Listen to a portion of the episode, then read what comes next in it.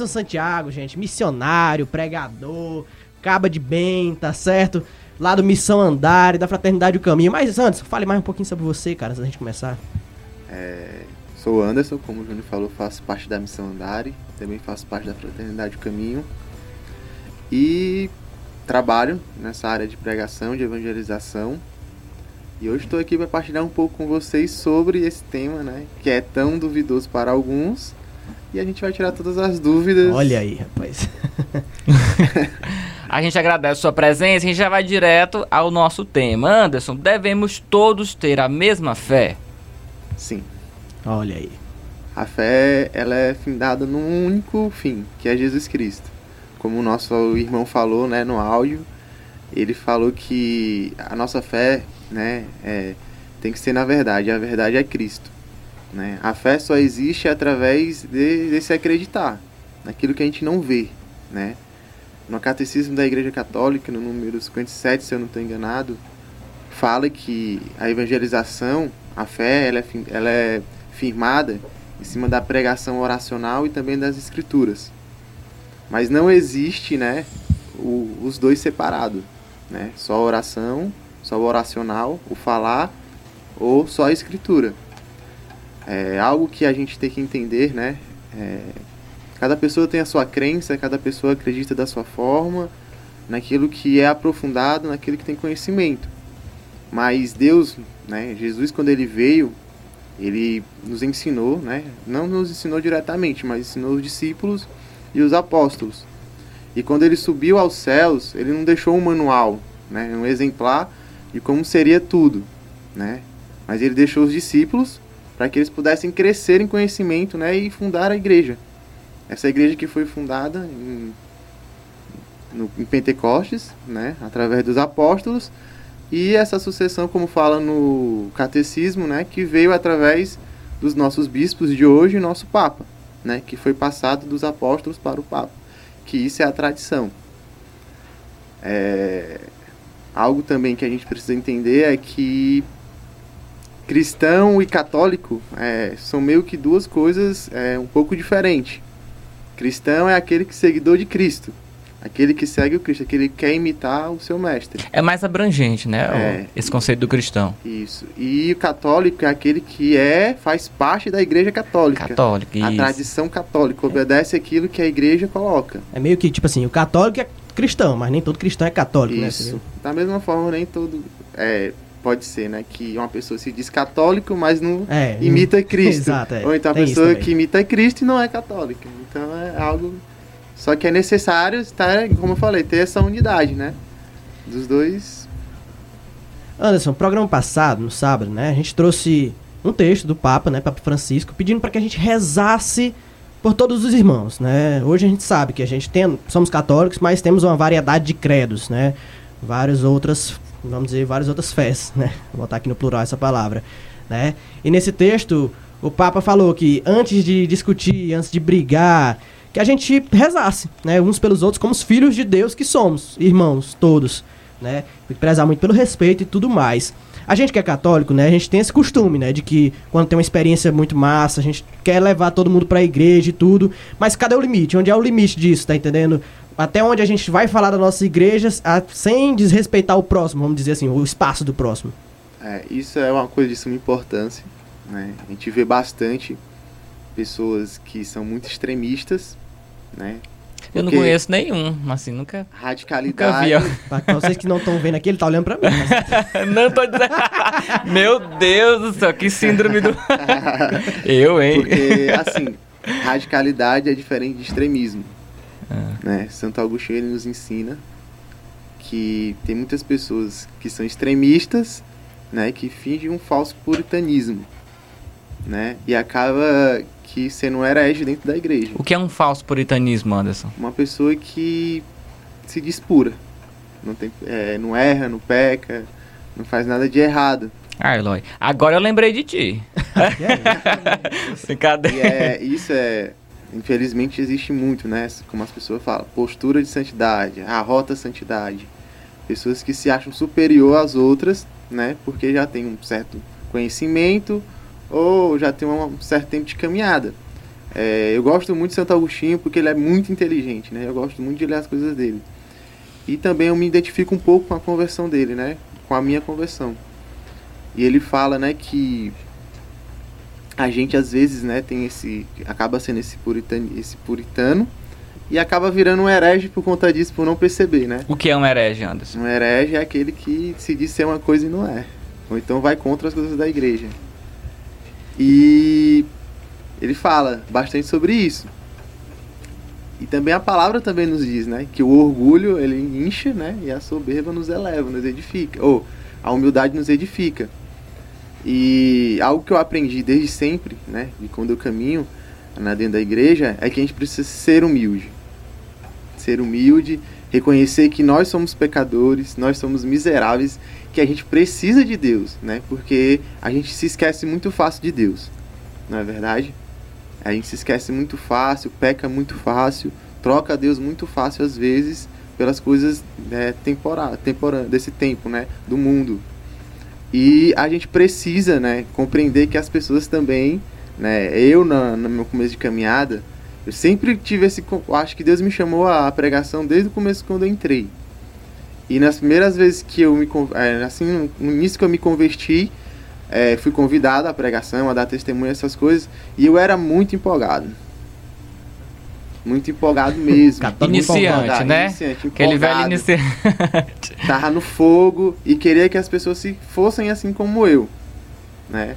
Só que é naquela coisa, né? Se a gente não aprende com bem, a gente aprende na pancada. E eu peguei muita pancada, é, passei muita raiva, né? fiquei muito triste muitas vezes, tentei existir, mas Deus foi me moldando, me mostrando como é as coisas. É, a gente tem que saber que são pessoas, né, também que erram como a gente, pessoas em momentos diferentes, pessoas que passam por coisas diferentes da gente é ou até iguais. processo, né? É, e não adianta eu chegar para uma pessoa que acabou de ter o primeiro contato com a igreja e querer que ela vá ter a mesma vivência que eu estou tendo dentro da igreja agora. Ou então que ela se decida, assim como eu estou decidido hoje. E cada um tem sua individualidade, bora combinar, né? Com certeza. E aquela coisa, né? O Júnior vive algo. Não estou dizendo que é isso, mas o Júnior tem uma crença. Cuidado com essas. o Júnior tem uma eu crença. Acredita em algo, é né? Diferente do que eu acredito. Não é que eu, aí eu vou querer chegar pro Júnior e convencer, né? Forçar a ele crer naquilo que eu creio. Ele não vai crer porque ele já tem uma mentalidade formada naquilo que ele crê. Então, pro bem ou pro mal, pro né? bem ou pro mal, né? Não é assim. E a gente pode perceber se a gente lê a palavra, se a gente lê a palavra de Deus, não precisa nem ir muito longe, mas no primeiro testamento, se a gente os o Novo Testamento, né, os evangelhos, a gente vai ver como é que Cristo abordava as pessoas e como é que ele evangelizava.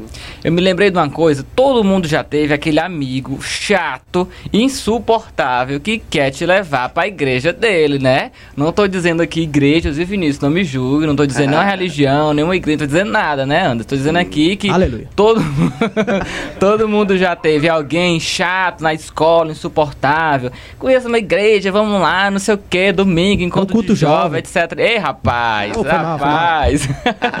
desculpa aí, desculpa aí. Como lidar com esse tipo de pessoa de forma educada, santa, que no dia do nosso julgamento, quando Deus estiver batendo nosso pecado lá no slide, a gente não seja julgado por isso? É a caridade e a piedade com essa pessoa. Né? Porque tem pessoas, como a gente estava falando aqui já, são muito inconvenientes insistentes. Insuportáveis. Esse é o seu nome. É, é, Se você faz isso, você é insuportável. Misericórdia para você, certeza. viu? É, e não respeita, né? É um falta de respeito. Eu acho que com a liberdade do outro e com o espaço do outro, né? Com a decisão do outro. Porque, querendo ou não, nem Deus nos obriga a algo Sim. e a, a, a, criatura quer nos obrigar. Se Deus que podia, né? É, não tem tá o poder pra Podia, não, pode, tá né? controlando pode, né? uma criatura quer vir é... e controlar puxando o gancho aí do, do Júnior que ele falou sobre essa, essas pessoas que pu querem puxar muito, né, pra religião. A nossa religião tem um parágrafo, um versículo bem claro, né? Ide evangeliz evangelizar. Mas até onde vai esse id evangelizar? Até onde vai a barreira, assim, do... Ah, você já tá sendo chato, vamos dizer assim, né?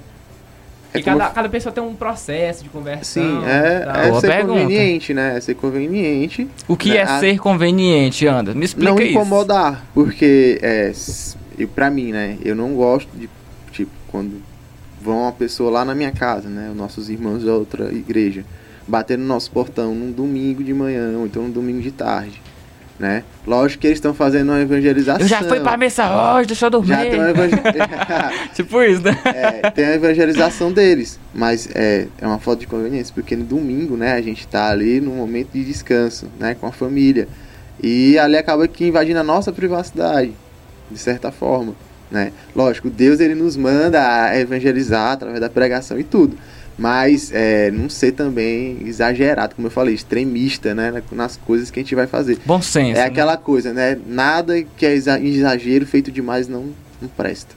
Até porque a fé também tem que ser espontânea. É. Não dá pra você puxar a pessoa pelo braço, pelo cabelo, levar pra uma- igreja e achar que isso vai funcionar. Tem uma passagem que é muito interessante, né? Que é do maior pregador da igreja, que é São Paulo, apóstolo. Que ele fala: Eu plantei, Apolo regou, mas Deus fez crescer. Então não sou eu que plantei, não é Apolo, não é, não sou eu que plantei, não é Apolo que regou, mas é Deus que fez crescer.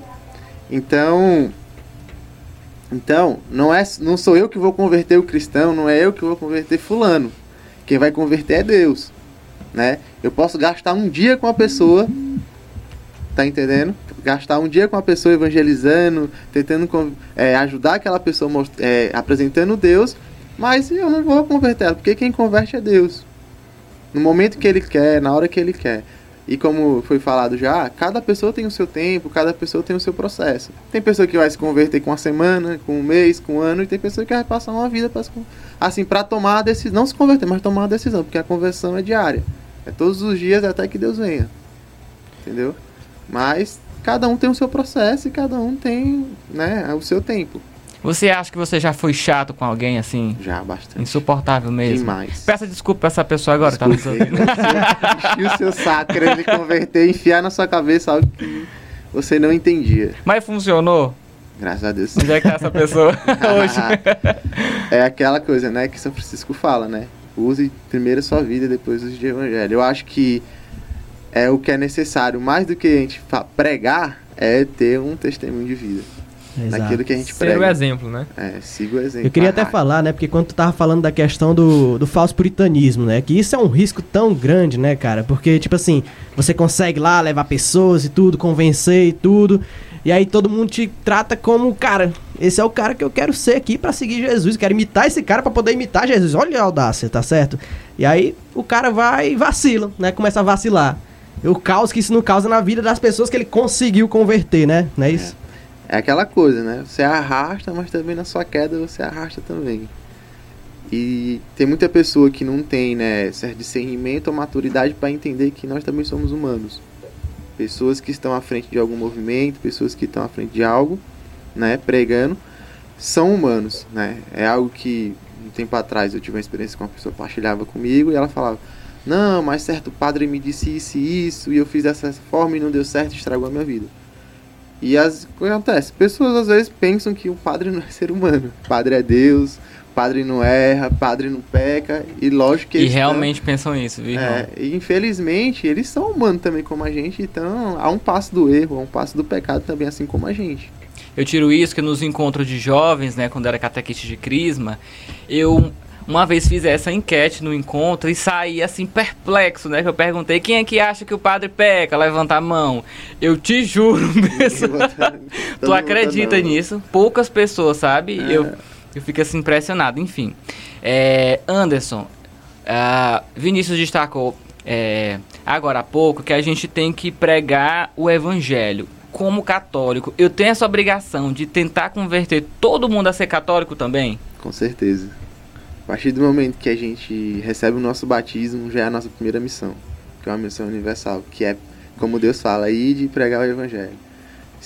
Falar daquilo que ele, como eu falei no começo, né? Os discípulos, é, eles têm uma missão de criar, é, fundar a igreja e sair e dizer, né, que a verdade, pregar a verdade. Nós também temos essa mesma missão. É uma missão universal, uma missão que é o primeiro chamado à santidade também, que é que todo mundo ir. Ir até os confins das terras e pregar o evangelho. Pregar Jesus Cristo, pregar aquilo que ele nos ensinou, pregar aquilo que ele fez aqui na terra. Entendi. Para que todos possam alcançar a salvação. Você falou é, também é, anteriormente que é, esse conceito do cristão ele é muito mais abrangente que o do católico, né? E quando a gente fala de evangelho, ele também é, né? O evangelho não é uma exclusividade do catolicismo.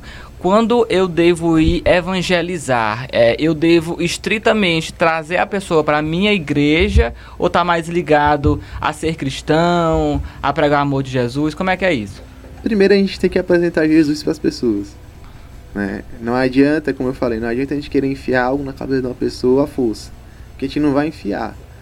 É, algo que a gente que eu gosto quando eu vou fazer uma pregação, dar alguma palestra, é saber para quem eu vou pregar. Porque, como eu falei, são vários tipos de pessoas, pessoas que já tiveram um encontro com Deus, pessoas que não tiveram, pessoas de, de uma idade já avançada, uma pessoa já mais adolescente, e tudo tem uma diferença. E a gente tem que ter uma forma certa de abordar cada pessoa.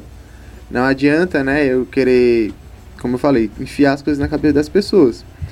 Eu vou chegar para um jovem e falar, na, falar todo o podre da vida dele, né? Ele vai se sentir ofendido e já vai se fechar para aquilo que eu tenho que falar para ele, que eu quero falar para ele, na verdade, né? Ó, pessoa que usa droga, pessoa que vive uma vida desregrada no sexo, pessoa que vive uma vida desregrada na bebida, que faz isso de errado, fofoca, faz o mal, e você faz isso e isso, você é condenado.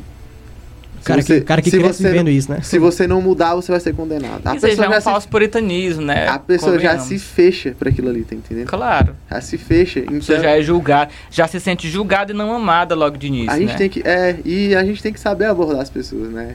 É, igual eu falei, uma pessoa chega lá na sua casa lá e fala, ó, oh, Deus é isso, é salvação, se você não conhecereis a verdade, a verdade te libertará, e isso, isso e isso, e fala várias coisas, você não vai se abrir por aquilo ali, né? Claro. Você não vai se abrir, você tem que primeiro é, ganhar a pessoa para depois trazer a pessoa para você. Jesus ensina isso muito bem, convenhamos, é, é né? muito... A gente, a gente vê a abordagem de Jesus, né? Quando ele queria chegar numa pessoa, ele não chegava e pá, largava logo a mão, né? Então vamos fazer um passo a passo. O Eloy me disse que quer sair por aí convertendo as pessoas, todo mundo ao cristianismo, Desculpa, gente, ao catolicismo. o que que o Eloy tem que fazer em três passos para não ser chato e converter as pessoas, tentar, né? É, usando do bom senso. Anderson. Usando do bom senso. Primeira dica pro Eloy. É, eu acho que todos nós precisamos, né? Não só o Eloy, mas todos nós. Essa foi ótima. Todos nós. É, como, eu, como, eu, falei, né? Ser humildes, né? Humildes Humildade, e piedosos. Eloy. A caridade, né? É, não é por qualquer motivo que Deus fala que a caridade é a maior de todas as virtudes. Né? Eloy? Então, primeiro, Porque humildade. A, a, Deixa o cara falar, A caridade, né? A caridade a gente pode ver no exemplo da Virgem Maria e, e a gente vê como é a Virgem Maria. E a caridade, se você não sabe, é a única virtude que vai permanecer no céu. Todas as outras virtudes vão desaparecer porque não serão mais necessárias, né? A fé, a esperança, a temperança, a caridade, a ciência, somente o amor, porque lá nós vamos precisar, né, amar Deus e amar os nossos irmãos. E as outras duas rapidinho pra gente encerrar? É. Olha, rapaz. Falar a verdade. Falar a verdade, então parar de mentir, verdade. viu, Eloy? Né? E a terceira? É como falou. Eita, te e... É o tempo. é ter ousadia. É. Ousadia de viver o evangelho. Né? Ousadia e alegria, viu? Anderson, muito obrigado pela sua participação conosco. Pra gente foi um privilégio enorme ter você aqui conosco e também é nosso articulista. Você já conhece ele do nosso Instagram. Muito obrigado. Por nada, eu que agradeço a oportunidade de estar aqui partilhando com você nessa manhã. E espero ter outras oportunidades para a gente possa estar é, debatendo sim, mais. Sim. Com certeza. Até o próximo sábado.